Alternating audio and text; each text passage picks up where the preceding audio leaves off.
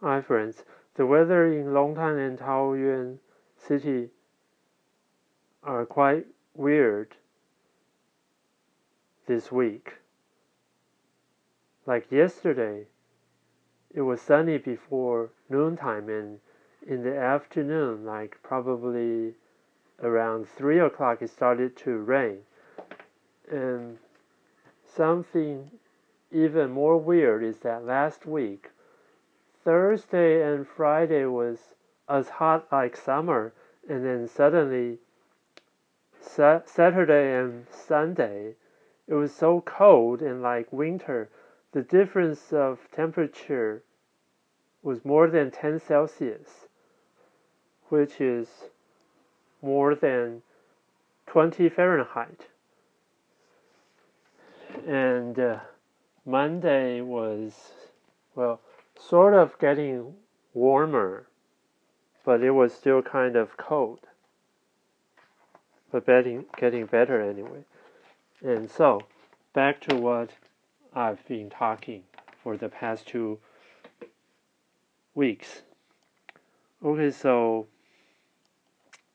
back to tea and our body conditions.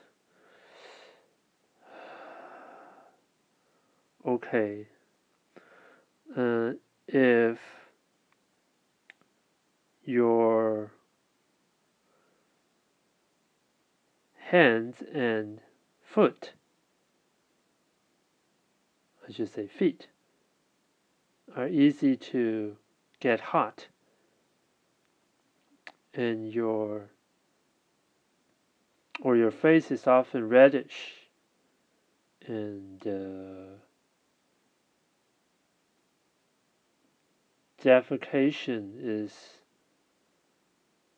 not that well, or you're sort of uh, weak, and it's better to drink light tea, green tea, white tea, and uh, light fermented tea.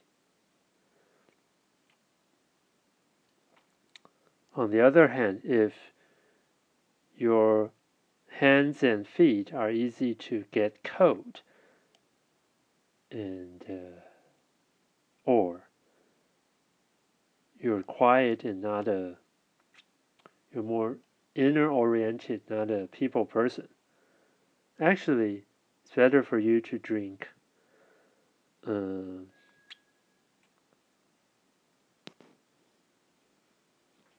uh, heavy tea, black tea, dark tea, and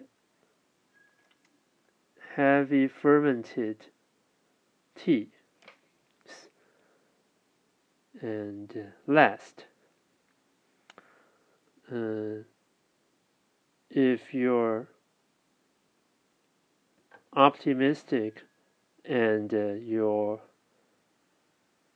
ability to adjust is pretty strong and you're not easy to get sick. Basically, you're a peaceful person and uh, you can just drink any kind of tea you prefer. So finally, the last one is a positive one, and I hope that I at least have done some help providing those information for us all when drinking teas. Anyway, uh, if you want to know the other one, please check my previous